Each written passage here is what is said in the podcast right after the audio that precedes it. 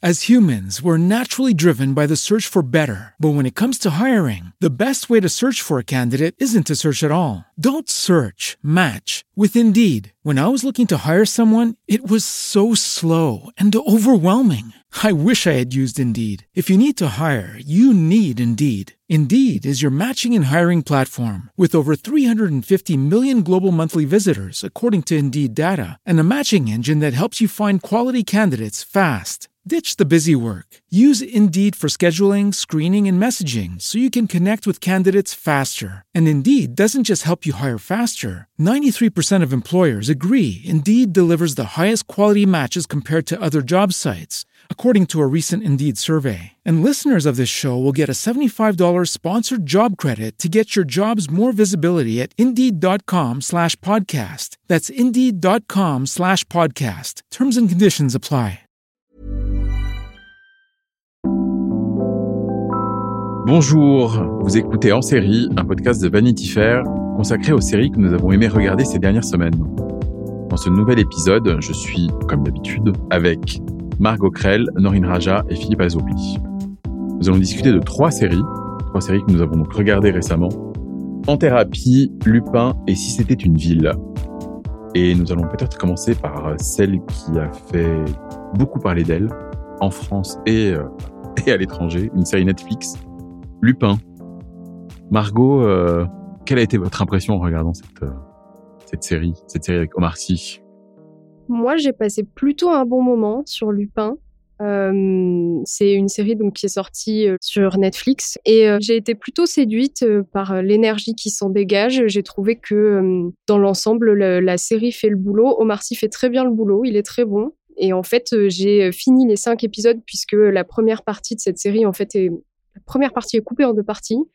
Euh, euh, j'ai fini les cinq épisodes assez rapidement et avec un sentiment de frustration, ce qui chez moi est toujours bon signe parce que ça veut dire que j'en veux plus et que le principe de base m'a donné envie. Donc euh, vraiment bien, vraiment réussi. Je trouve qu'on rentre bien dedans. Omar Sy, Omar Sy joue très bien, en plus d'être très bien habillé, je tiens à le dire, parce que ça m'a vraiment, ça m'a vraiment marqué. J'ai passé pas mal de, d'épisodes à me dire ah j'aime bien sa veste Barbour, ah c'est Jordan sont super, ah c'est. Je signale, je signale que c'est Nike Jordan change de couleur à peu près à chaque scène, c'est-à-dire qu'il y en a une sacrée, une sacrée panoplie. Je crois que les, les producteurs ont, voulu cette paire de, de cette paire de baskets pour donner une touche moderne à la série voilà, dans l'ensemble, moi je trouve que c'est réussi. Euh, je pense qu'on peut saluer aussi euh, Mamadou Aïdara qui joue Lupin euh, jeune et qui est très bien aussi et que qu'on peut féliciter parce qu'il me semble que c'était son premier rôle et il a une bonne interprétation et voilà, dans l'ensemble, je trouve que c'est une série qui marche bien. On a envie de connaître la suite. Le casting qui accompagne Omar Sy est très bien aussi. On retrouve Clotilde M, on retrouve Ludivine Sagnier et c'est c'est une série euh, plaisante, n'en déplaise euh, au plus chagrin, et qui était très déçu euh, quand on a, ça, a été annoncé en 2018 qu'Omar Sy je jouerais Lupin, et ça avait été annoncé comme ça. On pensait vraiment qu'il allait jouer Arsène Lupin. Et il y avait eu pas mal de critiques qui s'étaient élevées, parce que Omar Sy est aussi bien adoré par les Français que détesté. Il est assez clivant, ce qui est étonnant dans les critiques, il y avait déjà le fait, cet argument qui revient beaucoup en ce moment au cinéma comme dans les séries, euh, que Arsène Lupin était blanc et qu'un acteur noir ne pouvait absolument pas le jouer, ce qui est euh, le même débat qu'on a actuellement euh, pour cette actrice qui devrait remplacer 007 prochainement. Il y a aussi eu beaucoup de débats sur le fait que Omar Sy soutient Assa Traoré et, et s'est déjà prononcé plusieurs fois contre les violences policières, ce qui énerve aussi pas mal de gens. Mais voilà, ne tenons pas compte de ces avis chagrins. C'est une une, série qui vaut le coup et qui, euh, qui fait du bien. Je rappelle juste un peu le, le, pitch de la, série. Donc Omar Sy joue un, un personnage, personnage de, de, voleur euh, très euh, très habile, avec une idée d'un peu de, de, vengeance derrière la tête, et qui s'inspire pour tout ce qu'il fait des aventures d'Arsène Lupin, donc des livres de, des livres de Maurice Leblanc. Donc tout est autour de ça, c'est-à-dire autour à la fois de sa de sa lecture de, des aventures d'Arsène Lupin et la façon dont il les remet en scène. Euh, Norine, euh, qu'est-ce que, comment, comment est-ce que vous avez regardé cette série justement ce, côté Arsène Lupin, euh, héritage littéraire? Alors moi, c'est ce que j'ai trouvé plutôt, plutôt malin. C'est-à-dire qu'on est en ce moment dans une période de recyclage constant. On fait des reboots et des suites à foison. Et là, j'ai trouvé que c'était vraiment malin justement de pas en faire un Arsène Lupin, mais d'en faire un héritier avec toute cette idée de transmission qui est assez jolie toutes les scènes avec le, père, je trouve ça vraiment très malin. Le fait qu'on lui ait euh, transmis ce livre, que lui-même le transmet à son fils. Euh, et puis derrière, l'idée de euh, associer le côté Arsène Lupin, cet homme qui se, qui se faufile un peu partout, et le fait que par sa condition et par sa couleur de peau, Arsène Diop soit invisibilisé en tant qu'homme noir. Et du coup, ça donnait une autre dimension, c'est-à-dire qu'on a à la fois le côté action, euh, un peu Luc Bessonien, Luc, Bessonesque, je sais pas comment on dit, euh, avec euh, bah, puisque Louis Leterrier, qui est le réalisateur de Transformers, un peu un héritier de Luc Besson, est clairement dans le premier épisode dans l'action. Donc on a tous les codes de, du film de braquage, le Louvre, le gardien qui s'endort devant les moniteurs, du coup les braqueurs peuvent se faufiler. Enfin, on a un peu toutes ces images et ces codes. Et derrière, on essaie de montrer quand même quelque chose et d'être moderne justement avec ce personnage qui est assez nouveau, quoi. Donc j'ai trouvé que c'était malin. Après, par rapport à Margot, j'ai un peu plus de réserve sur certains autres aspects, mais euh, en tout cas, ça, j'ai trouvé que c'était bien trouvé. L'invisibilisation, c'est effectivement c'est un truc euh, qui m'a aussi euh, frappé puisque effectivement c'est un, un Lupin noir, donc donc en fait que personne ne voit vraiment, que personne ne croit. Et il y a aussi cet autre personnage, le personnage du, flic d'origine arabe, qui lui comprend immédiatement que c'est un type qui s'inspire d'Arsène Lupin et personne ne veut le croire. alors évidemment, on est, c'est, presque cliché de, faire ça, mais ça raconte quand même quelque chose euh, qui a l'air d'être assez contemporain. Oui, le fait qu'on ait à la fois des échos avec l'intrigue dans le texte et le fait que ce soit les seuls à comprendre ce qui se passe, je pense que c'est aussi euh, une super idée. Et on le voit aussi dans les déguisements, par exemple, le fait que bizarrement les déguisements de, de Diop sont quand même très minimalistes. On le voit avec euh, un petit chapeau, des lunettes. C'est un peu Clark Kent et Superman, c'est-à-dire que on n'est pas censé le reconnaître, mais tout le long, c'est toujours Omar Sy avec des lunettes ou un bonnet. Et en fait, au début, je me disais, mais c'est insensé. Pour moi, je me suis dit, mais est-ce que c'est un problème de scénario? Et en fait, non, je pense que c'est parce que ça sert le propos que cet homme, de toute façon, qu'il soit euh, homme de ménage, euh, informaticien, bon, bon, après, informaticien, c'est encore autre chose, mais c'est euh, homme de ménage ou, ou livreur aux Tuileries, peu importe, il passera toujours inaperçu parce que c'est la basse société, en fait, et, ça, j'ai trouvé que c'était que c'était assez malin euh, de. Et le flic, je me suis posé la question, je me suis dit, est-ce que c'est pas un peu évident que comme par hasard, dans cette enquête, il y a quelqu'un qui pense sous-titre Arsène Lupin. Après, ça fait en plus une petite private joke où les gens sont là en train de lui dire, bah, euh, est-ce que tu veux une référence à Harry Potter? Enfin, il y a toute une mmh, blague là-dessus qui est, qui est drôle. Mais euh, du coup, je me suis dit, est-ce que c'est pas un peu forcé? Et c'est vrai que quelque part, quand on y pense, ça a un sens que ce soit aussi ce, ce, ce, ce personnage euh, issu de l'immigration qui, euh, qui voit ses références. Et je trouve que c'est une belle idée de se dire que ce personnage d'Arsène Lupin, qui fait partie du patrimoine français, en fait, on le, on le modernise et puis, et puis on le transmet euh, voilà, à notre époque. quoi. Et ça, je, je trouve ça super c'est assez drôle d'ailleurs qu'aucun flic blanc euh, assez, ni, ni, croit en fait. Oui, mais même les, les lus, on voit bien qu'ils ont ils ont pas lu euh, oui, Maurice Blanc. Enfin, ça, ça Maurice Blanc. Oui, oui. L'héritage de même de ce qu'est le serial français euh, en littérature ou ensuite au cinéma, euh, il est pris en charge euh, par des Français de deuxième génération qui eux récupèrent cet héritage-là, le remix ou le revoient c'est plutôt le, le, le, côté, je, enfin, je rejoins complètement euh, là-dessus, le côté très, très, très, très malin de, de la série. Et avec une, quand même un pari de, de mise en scène qui est, qui est assez étrange, c'est que euh, Omar Sy fait 1m92. Oui. il y a quand même, c'est au-delà de l'homme invisible. C'est comment on arrive à invisibiliser quelqu'un d'un mètre 92. Bah, en même temps, on a, on a fait plus fort parce qu'on a réussi à invisibiliser littéralement, euh, voilà, un continent entier. Enfin, voilà. Donc on a été hélas plus fort que ça. Et non, je trouve que la, la, série est féroce là-dessus. J'aurais bien aimé qu'elle soit plus féroce sur la, la mise en scène. Quoi.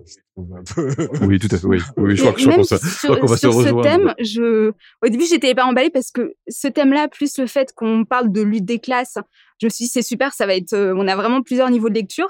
Et après, on l'abandonne quand même assez facilement pour quelque chose de d'efficace et où on est euh, on est dans l'action très bien, mais on se rend compte que finalement ce volet social disparaît aussi parce que Hassan Diop n'est plus n'est pas dans une dénonciation du système mais plus dans une vengeance personnelle. Hassan Diop étant le nom du personnage. Oui, du, personnage qui est incarné par Omar Sy. Oui. Euh, et du coup, on perd un peu ce côté-là. Je trouve, euh, il y a une bonne approche, mais euh... oui, moi, en, en, regardant, euh, j'étais assez pris effectivement par le premier épisode, peut-être le deuxième, et puis après par l'apparition de, de, ce personnage de journaliste enquêtrice qui était totalement elle-même justement mise à l'écart de la société parce qu'elle parce qu'elle elle cherchait à dénoncer un système. Et puis après, je suis effectivement resté vraiment sur ma faim euh, à cause justement du fait que ça, ça devient une espèce de série d'action avec un, un, comment dire un cliffhanger à la fin du cinquième épisode pour annoncer une deuxième partie dont on ne sait pas encore quand, quand ça va arriver, un peu que j'ai trouvé un peu un peu un peu mièvre ou un peu téléphoné. Je ne sais pas si c'était ça vos réserves, parce que vous, émettiez des réserves, mais après, après, on repose sur sur quelque chose qui est quand même qui est de l'ordre de l'hallucinant, puisque Netflix, qui ne communique quasiment jamais sur ses chiffres, est très très euh, content depuis euh, quasiment trois semaines que cette série euh, est mise en ligne, de communiquer sur le fait que on aura atteint bientôt les 70 millions de foyers. 70 millions de foyers, ça veut dire que si ça c'est regardé en famille, on peut multiplier par deux, par trois, voire quatre le nombre de gens qui ont vu euh, Lupin. C'est des chiffres assez hallucinants. Ça n'était jamais arrivé pour une série euh, française. Marseille a été très, très, très loin. voilà, on va, on va sauter l'épisode On n'en parlera pas. Mais par contre, ce qui est intéressant, c'est que la, la, dernière fois que ça a eu un peu lieu, c'était la Casa de Papel, c'est-à-dire euh, une série espagnole. Et qui a quand même dans cette entreprise euh, qu'on imagine toujours dévorante qu'est Netflix, une capacité de déplacer son centre, son centre de, de rayonnement ou l'origine même de, de, ce que va être son, son savoir-faire. Même ça, c'est quand même aussi compliqué parce qu'on arrive euh, au résultat, c'est quand on voit les cinq épisodes de, de Lupin, à la fois, c'est évidemment des choses qui appartiennent à la culture française et je pense que personne n'aurait imaginé même chez les gens qui ont amené ce projet et portent ce projet depuis des années dès qu'ils allaient toucher 70, 000, 70 millions de personnes de foyers. De toute façon, il vaut mieux pas parce que sinon on n'écrit plus, enfin, on est, on est épuisé. Mais que malgré tout, à la fin, il y a un formatage. Et à la fin, ça, ça ressemble, ça ressemble pas euh, à quelque chose qui vient de Maurice Leblanc ou d'une tradition, on va dire, de Louis Feuillade, les vampires, Fantomas, quoi que ce soit. Ça ressemble à une série efficace Netflix ou effectivement à un produit Besson, euh, Luc Besson, dans sa façon, moi c'est plutôt à ça que je, je, je, pensais, dans sa façon de mener euh, quelque chose de à tambour battant et qui se et, qui se regarde sans, sans, sans trop appuyer.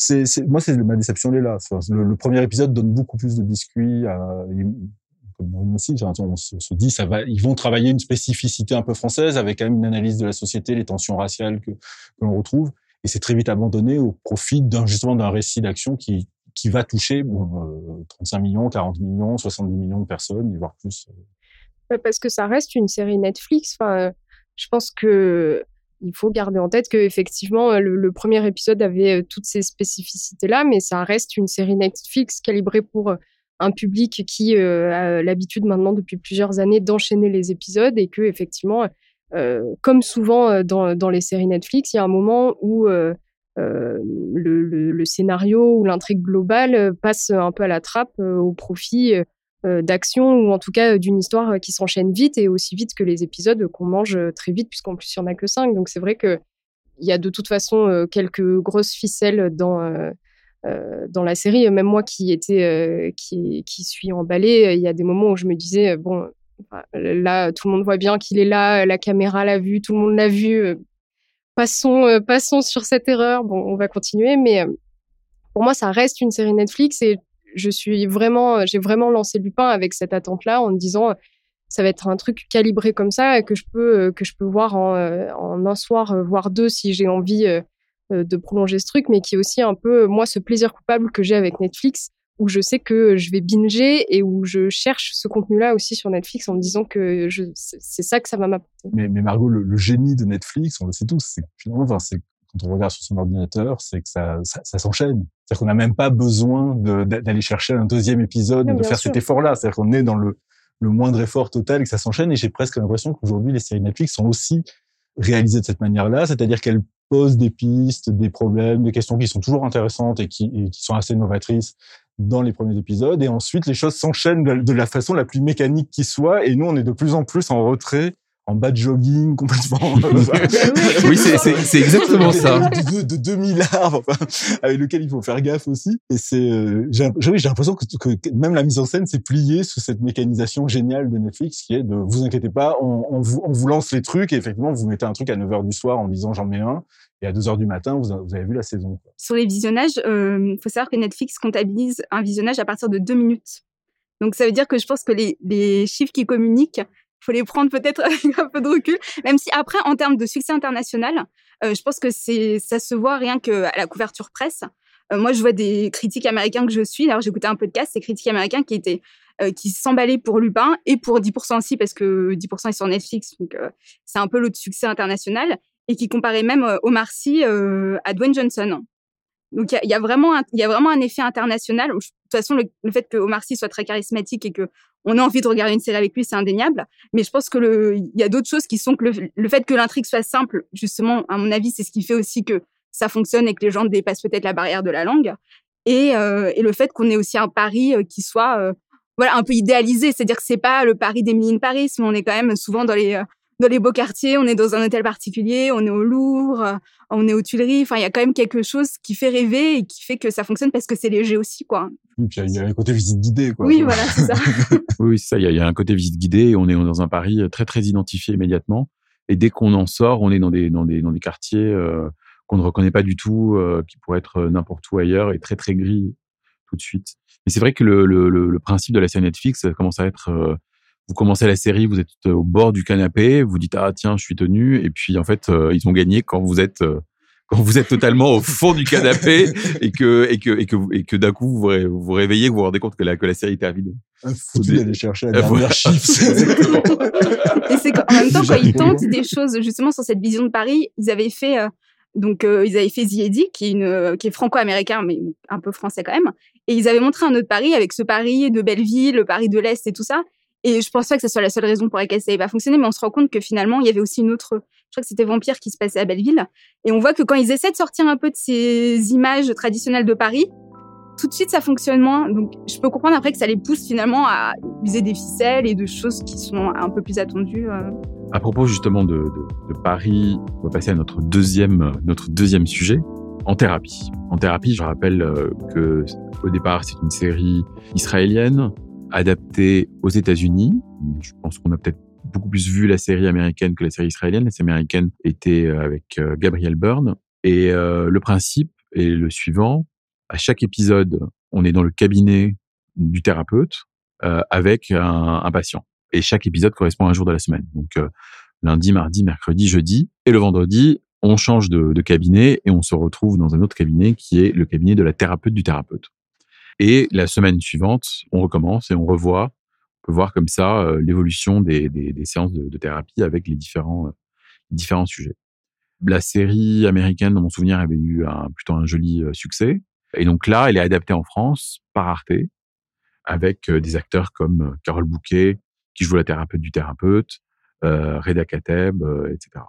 Peut-être pour commencer à, en discuter et à parler un peu de ce, dispositif assez particulier. Comment est-ce que vous avez regardé cette série et comment la situer d'ailleurs peut-être dans un, dans un ensemble de séries qui parlent justement de cette, euh, de, cette idée-là, c'est-à-dire de la thérapie On avait eu tout un moment euh, beaucoup de séries de thérapie sur HBO. Donc on avait bah, effectivement euh, In Treatment qui était le remake de Beatty Pool.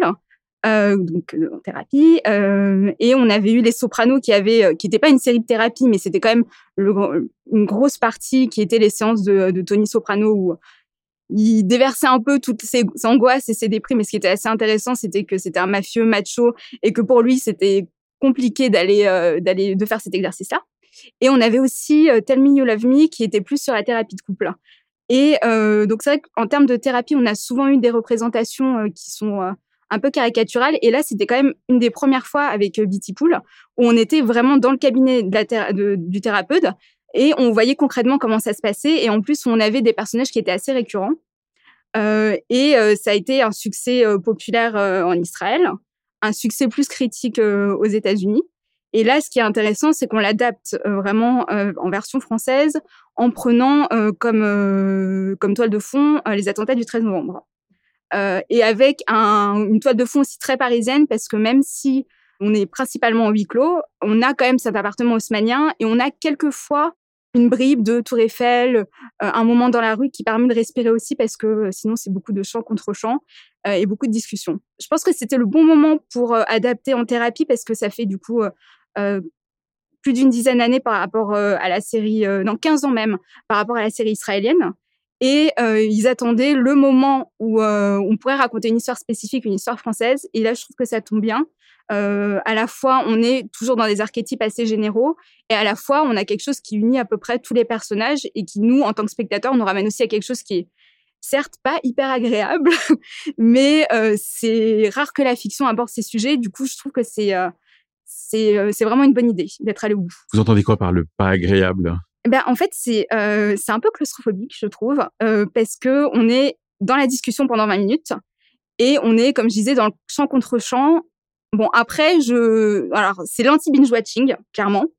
Euh, C'est-à-dire que c'est une série qui appelle à l'attention du spectateur, mais complètement, parce qu'il se passe des choses, mais il faut être attentif. C'est-à-dire ce qui se passe, ça se passe dans les non-dits, dans les lapsus, dans les silences, dans les regards, parce que on a ce psy qui qui est là, qui écoute et qui, euh, en plus, finalement, voit des indices et on a une évolution un peu dans la séance, c'est-à-dire qu'au fil, au terme de la séance, on a appris quand même quelque chose des deux, du, du patient et à la fois du psy. Et puis, chaque dynamique est différente parce qu'on a à la fois euh, une infirmière euh, qui euh, fait un transfert complet sur son psy. Donc, on a un peu de séduction parce que lui, il est, il est pas très clair par rapport à elle. Euh, on a l'agent de la, de la BRI qui est complètement dans l'affrontement. On a cette adolescente aux tendances suicidaires qui, qui, qui réveille un peu le père en lui. Donc et puis après le, dernier épisode où on a l'affrontement des psys où on parle de Lacan pour euh, justement pas parler ses sentiments. Donc euh, en fait il y a quand même plusieurs nuances je trouve dans la série qui sont intéressantes, même si c'est sûr que c'est pas agréable dans le sens où on remue à la fois un traumatisme collectif et des traumatismes spécifiques. C'est vrai que c'est vrai que chaque, que, en fait que chaque épisode est assez épuisant. Par exemple, euh, tout regarder d'un coup, c'est quasiment, c'est vraiment impossible. Même regarder une semaine, enfin l'équivalent d'une semaine en une seule fois, c'est, euh, ça vous met dans un état euh, assez stupéfiant parce que ça vous renvoie aussi, euh, bah, d'une part à la fois aux événements qu'on a tous vécus, les attentats, mais aussi à, des, à des problématiques qui peuvent être personnelles et se retrouver d'un coup face à ce, à ce thérapeute. Parfois, on se demande ce qu'on fout là quand même. Rappelons quand même que ce qui est drôle, c'est que si on résume un peu la série, c'est toujours la, pro- le- la faute du père. Hein. Je sais pas si vous avez remarqué, mais c'est toujours la faute du père. C'est vieux comme Freud, et là, Ouais. c'est Ouais, je vous rejoins, euh, je vous rejoins vraiment Margot, sur oui. euh, sur la claustrophobie où euh, moi je me suis sentie vraiment coincée en regardant la série et où surtout surtout ce- ces, épisodes où effectivement ils sont face à face, c'est cadré aussi d'assez près. Il y a, peu de recul et du coup je je trouvais rien.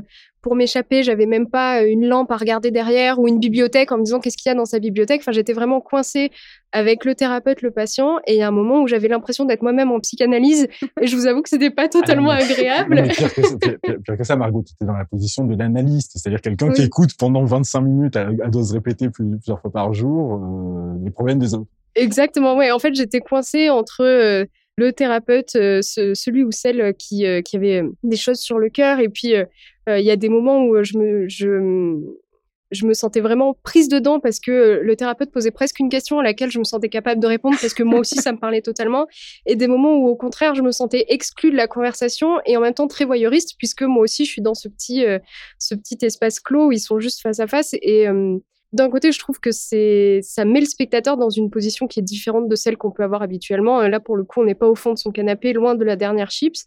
Et en même temps, euh, moi, j'avais un peu cette sensation de malaise là, dont j'ai pas forcément réussi euh, à me séparer tout au long des épisodes. ce qui est, étonnant, c'est que effectivement, il y, a- cette sensation-là, mais par exemple, moi, je l'ai pas du tout eu en regardant la- la- la- l'adaptation américaine. Comme si la langue et aussi la proximité faisaient que, bah, en fait, la, regarder l'américaine, j'étais, j'étais finalement assez à distance. Et même si finalement, je crois dans mon souvenir que les, plans sur Gabriel Byrne sont, sont beaucoup plus rapprochés que sur le psy américain, mais je regardais ça avec quand même de la distance. Mais là, le fait que ce soit à la fois euh, une histoire assez récente, même si c'était il y a cinq ans, et que ça se passe dans Paris, et que, ces gens-là ont des problématiques qu'on pourrait croiser, fait, effectivement, ça participe à une claustrophobie. Et c'est comme si le fait de les entendre en français, parler de problématiques qui sont très proches, nous, nous mettait d'un coup dans un, dans un état euh, où on se dit, Noël, ah, ah, c'est peut-être mon tour d'y passer. Il y a peut-être quelque chose qui, qui, qui vient d'un problème de mise en scène. C'est au bout de cinq épisodes que je me suis posé cette question-là parce que j'ai eu le, la même sensation que vous sur les, les quatre premiers, c'est-à-dire celle d'un d'un dialogue assez pesant. Les séances durent 25 minutes, j'avais l'impression qu'elles ont duré 45 à peu près chacune. L'incapacité d'enchaîner, enfin là- là- là-dessus, je, je, partageais complètement vos sentiments. Et c'est d'autant plus troublant chez moi que, enfin, je, je, suis plutôt client de ce type euh, au cinéma, parce que de toute façon, c'est fait par des gens de cinéma, euh, que ce soit Nakash Toledano, mais il y a aussi Père Salvadori, Nicolas Pariser ou Mathieu Vadepied, qui est un, des grands chefs-op du, du, cinéma français et qui a tout le cinéma français à, à l'intérieur, enfin, en tout cas une partie du cinéma français. Et au cinéma, c'est à peu près les dispositifs, notamment d'un cinéaste que j'aime beaucoup, qui s'appelle Jean Eustache, un film qui s'appelle Une sale histoire, qui est fait exactement comme ça. Enfin, c'est quelqu'un qui parle et des gens qui parlent et des gens qui écoutent. Et moi, j'aime plutôt ça. Pourquoi là, je, je n'y arrivais pas sur les quatre premiers épisodes? Et pourtant, j'y suis arrivé sur le cinquième, qui est celui euh, avec la psy de contrôle, qui est joué par Carole Bouquet. C'est-à-dire, c'est plus qu'un dialogue entre Frédéric Pierrot, qui joue l'analysant, qui est, qui est très très bon, c'est vraiment plutôt assez extraordinaire, et, euh, et, et, Bouquet. Là, ça marche, et ça marche pas sur les quatre premiers, et je pense qu'en fait, il y a un problème de distance. Frédéric Pierrot, disant, faisant très très peu, c'est sa place de psychanalyse dans, le, dans la série, de très peu répondre. Il a finalement laissé que ce soit Reda Kateb, euh, que ce soit Mélanie Thierry, euh, Clémence Poésie, Pio Marmaille ou, euh, ou, la jeune Céleste Brunkel dans un, un sorte de one-man show, je dirais, où en plus chaque fois, pas pour, pour Céleste Brunkel un peu moins, mais euh, mais pour les deux premiers, pour Reda Kateb et pour euh, et pour Mélanie Thierry, il est question du, euh, des, des, attentats. Et d'un coup, moi j'avais cette cette gêne là de voir des acteurs livrer quasiment un exercice solo de, de one-man show jouant les, le, le, les, les, attentats du Bataclan, avec lequel moi, je, dois avouer que j'ai ressenti une certaine gêne. Et peut-être qu'il fallait à un moment jouer un peu moins. Et c'est la, la, la, la, la très très belle surprise, enfin du cinquième épisode, peut-être aussi parce qu'il est dans un autre intérieur, même si finalement après le dispositif est le même. Mais d'un coup, lorsqu'on a Frédéric Pierrot et Carole Bouquet, qui est absolument génialissime, il faut absolument le dire, euh, j'étais stupéfait ce matin en voyant euh, l'épisode, à, quel point elle joue bien ça, ils le jouent chacun à la bonne distance. C'est-à-dire qu'elle n'élève pas jamais le ton, elle, elle ne s'empare pas de l'espace comme s'il avait à faire un one-man show, à occuper absolument l'espace. Elle est en retrait puisqu'elle joue une psychanalyste. Et lui est en retrait parce que de toute façon, il est comme ça, euh, enfin, c'est sa position dans la série. Et là, il y a un espace pour nous. D'un coup, nous, c'est un épisode que j'ai vu avec un plaisir infini, alors que j'avais beaucoup plus de pesanteur sur les sur les quatre premiers. J'ai l'impression que c'est à partir de ce problème-là que la, la, la, la, chose rate parfois, alors qu'elle réussit à, à, certains endroits. C'est vrai que je, je, je rejoins euh, ce que, ce que, dit Philippe. Moi, j'étais j'étais spécialement euh, perturbé par l'épisode avec Reda Kateb, que je trouve euh, très très agressif, notamment dans, dans quand il raconte le Bataclan. Il y a quelque chose qui m'a qui m'a effectivement qui m'a mis peut-être parce qu'il y a quelque chose de théorique en fait. Oui. Ils ont dû. Enfin, en plus, je pense que Reda Kateb, qui est plutôt un très très bon acteur, vraiment en général, a, qui, est quelqu'un de consciencieux, qui je pense a dû enquêter. Je, pense qu'ils sont venus avec une idée de tension nerveuse, ça, et qui est plus une idée de scène, de personnage à jouer, qu'une idée de finalement dans quel état on est lorsqu'on est dans un cabinet psychanalyste. Et il y a quelque chose avec ça qui, de la même manière avec le, dans, dans, le premier épisode, enfin la question du désir est quand même très très appuyée, très jouée. Alors que sur les dialogues, c'est c'est plutôt très bon. Enfin, on sent qu'il y a les équipes ont, ont, travaillé, ils sont six ou sept à, à dialoguer en même temps. Il y a il y a il y a un effort, il y a du travail partout, et il y a j'ai l'impression que c'est quelque chose qui tient de la hauteur de jeu. Est-ce que c'est pas aussi parce qu'ils doivent dès le début poser le contexte du, euh, du 13 novembre? Alors que Parce qu'après, j'ai l'impression que la relation s'installe et que et que du coup le, la question des attentats est là, mais un peu plus de biais. Ça ressurgit quelquefois parce qu'on sent que lui, ça lui pèse aussi. Mais j'ai l'impression que sur les deux premiers épisodes, il fallait tout de suite mettre, on était au, Bataclan, euh, qui sont ces personnages, qu'est-ce qu'ils ont vécu. Et en plus, du coup, on est dans, on raconte beaucoup, ce qui, en général, est plutôt déconseillé en termes de scénario. Et peut-être que c'est vrai que ça fait beaucoup pour le spectateur. Peut-être que ça coup, fait beaucoup ouais. à cet endroit-là. Peut-être qu'effectivement, progressivement, la, la, la, la, série peut trouver sa vitesse de croisière parce que ce qui est à poser ou à mettre sur la table euh, est, a, été, a été fait. C'est impossible à binge-watcher, mais de la même manière qu'on est, enfin, voilà, il faut 10 ans pour une analyse, ou entre 5 et 10 ans pour une analyse, et qu'on n'ouvre pas les cadeaux en deux heures, euh, c'est pas l'arbre de Noël, enfin, je veux dire. et que ouvrir autant de problèmes, oui, c'est que c'est l'anti-binge-watching. Et après, peut-être une dernière question de cette série, c'est est-ce que c'est effectivement le moment de, de, parler de ces attentats qui ont eu lieu il y a cinq ans? Est-ce que est-ce qu'on est arrivé à un moment où, euh, où on peut se permettre d'en parler dans une, dans une fiction? Moi, c'est un, un avis complètement personnel. C'est bah, ça commence à faire quand même pas mal d'années. Bon, certes, c'est encore très frais dans notre esprit, mais je pense qu'il y a une tendance de la fiction française à pas vouloir justement être dans des sujets peut-être trop délicats et je pense qu'il faut s'en emparer. Et là, je trouve qu'on s'en empare de façon assez intelligente puisque même si au début, effectivement, on a, on nous oblige à être dedans, on a une espèce d'intimité qui est forcée aussi. Après, il y a quand même d'autres choses qui se passent. Je, pense que le mauvais timing, c'est qu'on est en pandémie et que voilà, est-ce qu'on a envie de regarder quelque chose d'aussi lourd maintenant C'est plus ça. C'est-à-dire que si on avait été, je pense, dans un dans un contexte normal, euh, je pense que les voilà, on était prêt à regarder ça. Mais le fait qu'on soit en pandémie et, et que ça réveille des souvenirs compliqué. C'est peut-être ça, en fait. C'est peut-être ce timing-là qui est. Euh... C'est réellement à prendre en compte parce que c'est à la fois la, le, la chose qui est le plus magnétique aujourd'hui dans cette série, c'est qu'on on va tous très mal. Enfin, genre, oui, d'un an de, de, de, de, Covid, on, a, on est tous passés ou on est tous en train de passer par des phases, euh, voilà, enfin voilà, de crise qui sont très très, qui vont être très violentes. Donc on est à la fois tous très intrigués par ce qui a trait à la psychanalyse, à l'analyse, à la à ce qui se passe dans le sur le divan. Et en même temps, c'est vrai qu'il y a, il y, a, il y a le ressurgissement d'un ancien trauma euh, qu'on a tous connu, on habitait tous, on habite tous Paris ici, qui est le, qui sont les attentats du Bataclan, et, euh, et, ça, et, ça, et, ça, fait confusion, et que peut-être effectivement la pesanteur qu'on a sur les premiers épisodes, elle, elle, vient de là.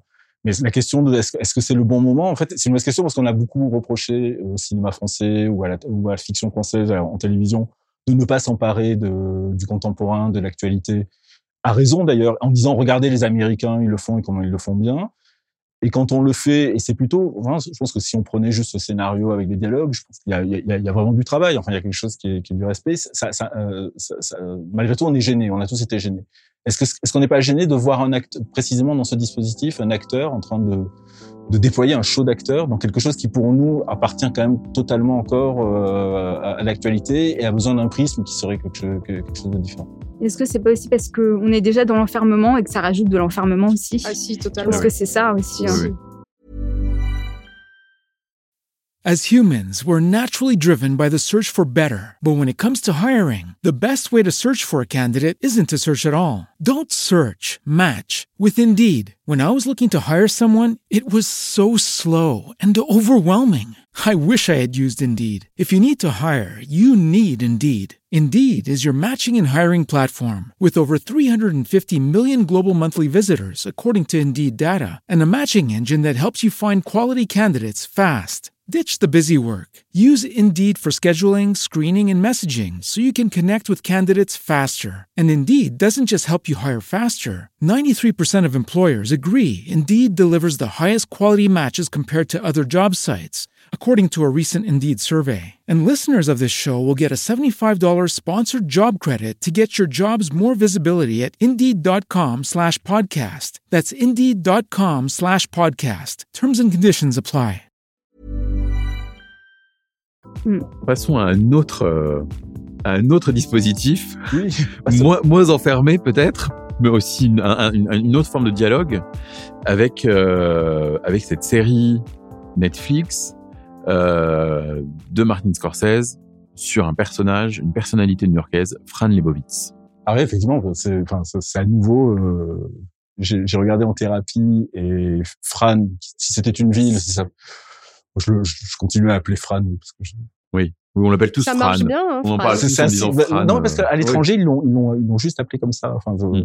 j'ai pas un Netflix français, c'est une autre histoire. j'ai un Netflix espagnol, donc ça s'appelle Fran. Mais j'ai les sous-titres français. D'ailleurs, heureusement que j'ai les sous-titres français parce que, enfin, genre, vraiment bravo aux gens qui ont sous-titré ça, parce que Fran Lebowitz, qui est une des plus grandes personnalités euh, de l'intelligentsia, c'est pas que simplement la presse ou la mode ou les arts ou la littérature. C'est vraiment ce qu'on appelle l'intelligentsia new-yorkaise. Elle l'incarne à, elle seule. Fran Lebowitz, c'est quelqu'un qui parle beaucoup, qui parle très très vite. Et, son humour vient justement de cette vitesse, de cette logorée. C'est une sorte de, de Woody Allen, on pourrait dire au féminin, ou même plus, de sa manière, de, de, Oscar Wilde qui aurait Woody Allen et qui arriverait à en créer euh, un personnage qui, qui, qui va à toute vitesse. Et Scorsese, qui à la fois film depuis dix ans, Fran Lebowitz, ils sont amis, ils savent même plus depuis quand ils sont amis. C'est un moment, ils se rappellent pas, ils se rappellent pas quand est-ce qu'ils se sont rencontrés, mais il y a au moins une vingtaine d'années, un peu plus que ça, dans, New York des, de la fin des années 70 du début des années 80. Et Scorsese est là aussi pour accompagner Fran, c'est-à-dire lui renvoyer la balle. Scorsese parle aussi très très vite et on est pris dans une vitesse. Alors c'était troublant pour moi parce que je voyais en thérapie, en alternance avec Fran pour pouvoir euh, être à peu près au point sur sur l'émission. Et, et, chaque épisode de Fran fait globalement 45-50 minutes. Et eux, par contre, j'arrivais pas à arrêter. C'est-à-dire que dès, et ça, c'est quand même, il y, a, quand même un génie scorsésien de ça. C'est-à-dire qu'il filme Fran Lebowitz, donc qui est une femme de 70 ans, une présence incroyable, qui a pas forcément un physique complètement facile, qui, qui de suite vous prend, vous, vous agrippe, et il la filme comme il filme un gangster. Et il la filme parce qu'il a le, il a une passion qui est ancienne, enfin sur le sur la question de filmer la parole. D'ailleurs, c'est étonnant parce qu'aujourd'hui c'est une série Netflix, mais il y a en 78, 80, Scorsese avait fait un film qui n'était jamais sorti à l'époque, qu'on a un peu trouvé, qui était un, longtemps été introuvable après les éditions DVD. Aujourd'hui, sur Internet, vous trouverez ça facilement si vous cherchez, qui s'appelle American Boy. Et c'était sur son colocataire qui s'appelait Steven Primes, qui était le fils d'un, des manias de l'agence, des agences de publicité, des agences de création artistique à, New York, et qui était un des très très grands défoncés. C'était à l'époque le, donc le, le, roommate, le colocataire de, de, de, Scorsese. Et pendant une heure, Steven Primes ne raconte que des histoires de drogue en, front, en frontal comme ça. Vraiment, de temps en temps, il y a un raccord sur Scorsese. Après, il y a une histoire de canapé qui a, qui a mourir de rire. Euh, il l'a fait avec ses parents, italo-américaines. c'est pareil, milieu des années 70. C'est-à-dire qu'il y y a ça, poser la caméra et entendre les gens raconter. Mais on a ça aussi dans certains films de Woody Allen, c'est quelque chose de complètement new-yorkais. Entendre des gens raconter des bonnes histoires. That's a good story. Il le dit à un moment euh, Scorsese dans le, lorsqu'il l'entend. Et, et Fran Lebowitz là-dessus, elle bat tout le monde. C'est-à-dire que quiconque n'a jamais entendu parler ne sait pas grand-chose. Moi-même, pour moi, Fran Lebowitz, c'est quelqu'un. Je savais qu'elle était euh, dans dans l'interview d'Andy Warhol. Moi, je pensais qu'ils étaient très copains. Elle dit qu'ils se détestaient. c'est assez marrant quand elle raconte ça. Elle y tenait d'abord une rubrique sur la série B au début des années 70, sur les films de série B. Elle connaissait rien au cinéma, mais elle adorait les films de série B. Surtout, ils passaient pas à New York. Donc, elle a, elle réussissait à les avoir dans le seul cinéma pourri de la 42e rue où ils passaient. Et ensuite, elle avait une longue, euh, une longue rubrique qui s'appelait I Cover the Waterfront, qui était des aphorismes c'est quand même quelque chose qui n'existe pas, je pense, dans la presse mm. française. Joseph, vous avez un souvenir de ça Avec quelqu'un, voilà, je disais Oscar Wilde euh, meets Woody Allen, quoi. C'est-à-dire des, des, séries d'aphorismes complètement géniaux qui ont fait d'elle euh, une star sur d'abord le, le, New York un peu underground, ensuite celui de un peu plus jet set, euh, proche justement de, de ce qu'était Warhol au moment d'interview, c'est-à-dire vraiment euh, les années les années du club 54, etc. Mais ensuite, elle a, elle a eu une audience beaucoup plus large, euh, où euh, elle a commencé à faire des chroniques dans Newsweek, puis ensuite dans Mademoiselle. Et c'est vraiment un personnage qui finit par, dans sa manière de raconter les choses, dans sa manière, même dans le sort de name dropping qu'elle peut avoir, euh, ça, dans cette façon, sans d'être, j'imagine que Frank Lebowitz est invité à un dîner même pendant la pandémie tous les soirs et elle a cette habitude là d'avoir une audience de gens de, de balancer une bonne blague. C'est quelqu'un qui, qui qui vit à la fois comme une ermite trois quarts du temps parce qu'elle écrit à la main enfin elle lit beaucoup c'est c'est quelqu'un qui a une culture euh, absolument incroyable. Et en même temps lorsqu'elle se met à parler elle parle pour un public elle parle pour quelqu'un elle parle pour quelqu'un qui est à côté d'elle dans une fête dans un repas dans un euh, dans, dans, un dans, un défilé de mode. Et ça il a réussi enfin Scorsese a réussi à faire que à force, vous ne regardez pas un portrait de Fran Lebowitz. Et c'est pour ça que le titre, enfin le, sous-titre de la série est, vraiment bien, c'est qu'on regarde, euh, on, regarde, une ville. Enfin, on, regarde un New York qui, est en train de partir. Oui, on regarde un New York qui est en train de partir. On regarde, on regarde un New York qu'on a beaucoup aussi imaginé nous euh, depuis depuis euh, nos diverses positions. Un New York qui regroupe plusieurs choses. C'est-à-dire qu'à un moment, elle parle de, de Charles Mingus qu'elle a qu'elle a connu et qui elle était amie mais c'est aussi effectivement comme disait Philippe, c'est Warhol, c'est le New York des bars, c'est les gangsters, c'est c'est c'est un New York, c'est le New York de la mode. Il y a, c'est il y a un épisode entier qui est quasiment le septième, je crois, le trois quarts de l'épisode est sur une librairie de New York. C'est un centre à elle seule de, de, tout ce qui a pu constituer New York, et aussi de tout ce qui a pu nous passionner dans New York. Bah d'ailleurs, c'est très intéressant de voir. De toute façon, dans Scorsese lui-même met en scène les moments musicaux ou des archives dans le. C'est qu'on voit, on voit aussi bien, on croit qu'on va tomber sur une socialite new-yorkaise uniquement dans le snobisme, euh, vraiment des hauts de des, hauts de Manhattan. Et en fait, il commence avec les New York Dolls, CBGBs, ensuite c'est Charlie Mingus. Entre temps, il y a il y a des archives de Marvin Gaye. Et par la musique, il la ramène vers des vers quelque chose qui est un territoire qui est beaucoup plus le bas de New York, ce qui était vraiment euh, le Lower East Side dans les années 70. Donc il y a une géographie de la ville par la musique, par les souvenirs. Puis plus elle monte, moins c'est la musique et moins c'est les films ou, des, ou, des moments de New York c'est très très subtil euh, là-dessus. Margot? Moi, ce que j'ai beaucoup aimé dans euh, dans cette série-là, c'est que au premier abord, en fait, on a l'impression que c'est une vieille dame qui râle sur tout.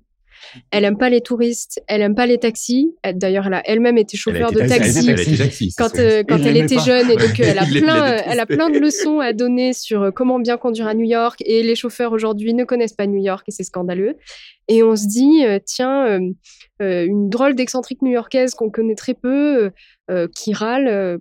bon, en quoi c'est intéressant? Et en fait, on se rend compte que tout ce qu'elle déteste, c'est ce qui fait New York et c'est ce qu'elle aime aussi. En fait, moi, je trouve que cette série-là, c'est vraiment une déclaration à la ville de New York, à euh, tout ce qu'elle y, y a vécu depuis qu'elle est arrivée là. Euh, très jeune, après des études qu'elle a même pas finies d'ailleurs, et contre la vie de ses parents. Et euh, et il y a vraiment, je trouve que c'est vraiment une, très belle déclaration qui en plus est très bien filmée aussi par Martin Scorsese, dont on sait que il a un attachement particulier à la ville.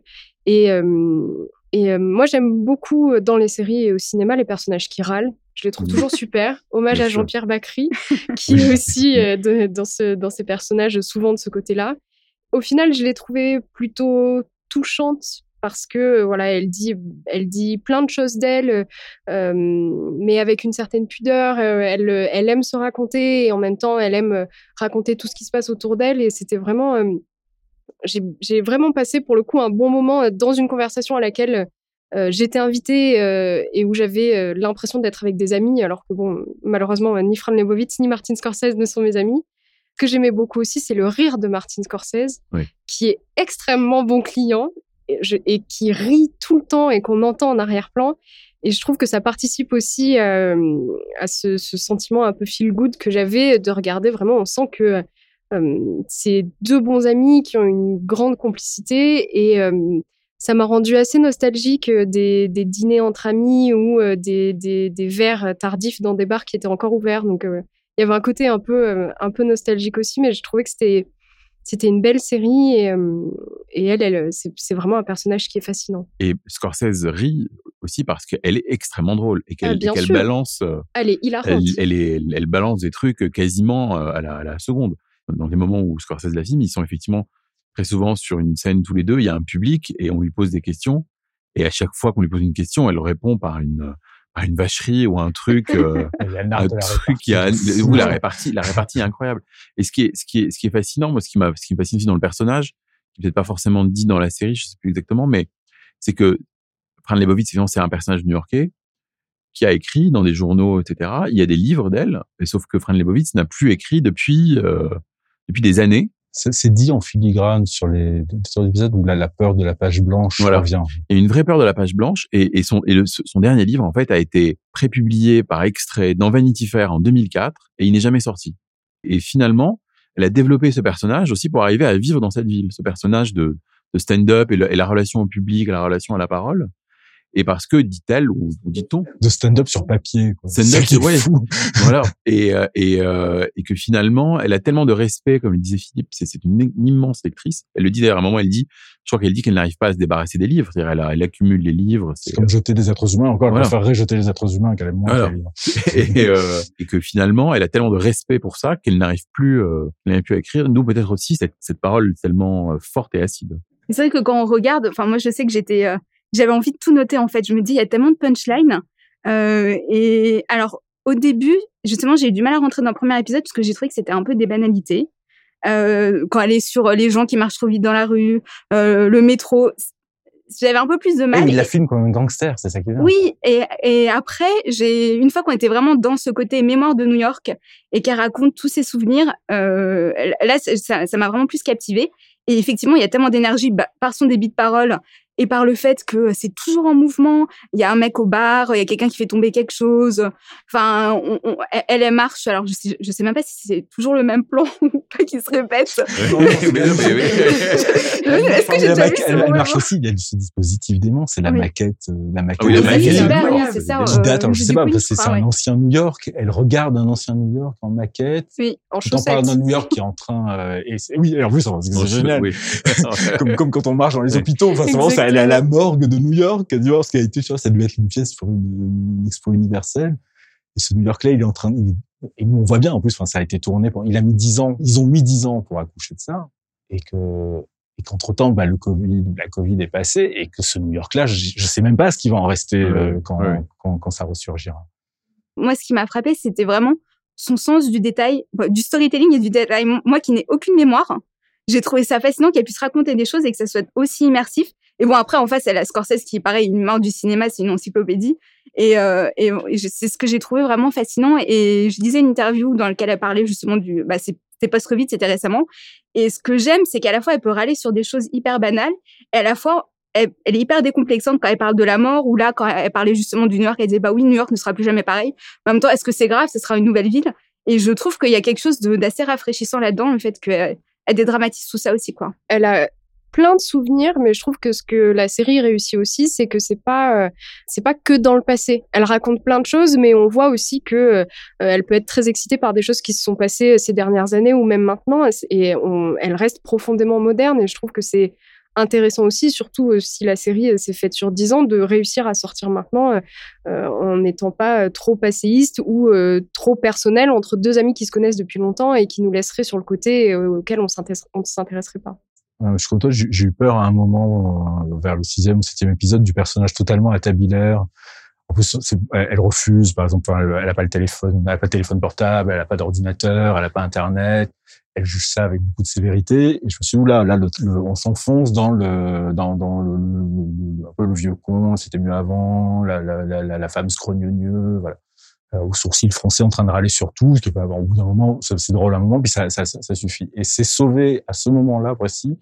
Alors il y a une, ou deux questions qui viennent. Il y a des questions du public des fois sur la jeunesse, et là elle est admirable. Enfin, ce qui prouve qu'elle est quand même, enfin, elle est drôle, mais aussi d'une intelligence, c'est redoutable. Hein. Oui, c'est-à-dire que ce qui, ce qui marche euh, excessivement bien avec elle, c'est son regard sur le contemporain. C'est pas uniquement euh, c'est pas uniquement une histoire ou un, récit sur des choses qui sont passées. C'est vraiment une vieille gloire. Voilà, euh, c'est elle, est vraiment dans le dans le dans le présent. D'ailleurs d'ailleurs c'est d'ailleurs Scorsese. Euh, souvent moi ce qui m'a marqué c'est qu'il la filme, il la suit en fait. On la voit souvent de dos. On voit comme ça avec son manteau. Son jean et ses revers, ses boots, ces espèces de, de, de même c'est même un corps. On peut le, look, dire. Le, look est génial. Le look, le ah est dément. Le look est dément. Euh, et en plus le look est, on, on sait pas, c'est un homme, c'est une femme. C'est vraiment c'est c'est ce corps-là qui avance dans New York et, on, et qui a l'air de, de, de, tout prendre de la ville. Mais on a presque l'impression, je me suis dit, enfin, que d'une certaine façon, Scorsese, qui en plus, je crois, est un peu plus âgé qu'elle, doit avoir 10 ans de plus qu'elle, ou 10, 11 ans de plus qu'elle, c'est-à-dire, si elle, tant qu'elle tient, New York tient. Oui. Et quand il la filme en train de marcher dans New York, il y a vraiment ça. Genre, ça va, tant qu'elle est là, euh, mm. ça, ça, va bien se passer. La, la ville va pas complètement s'écrouler ou, ou, être totalement remplacée. Le jour où elle partira, euh, ce sera vraiment définitivement une autre ville. Ben merci, merci à tous les trois. C'était En série, un podcast de Vanity Fair sur les séries que nous avons regardées et aimées ces derniers temps. Vous pouvez retrouver euh, les autres épisodes et nos autres podcasts sur notre site et sur toutes les plateformes qui diffusent des podcasts. Merci, à bientôt.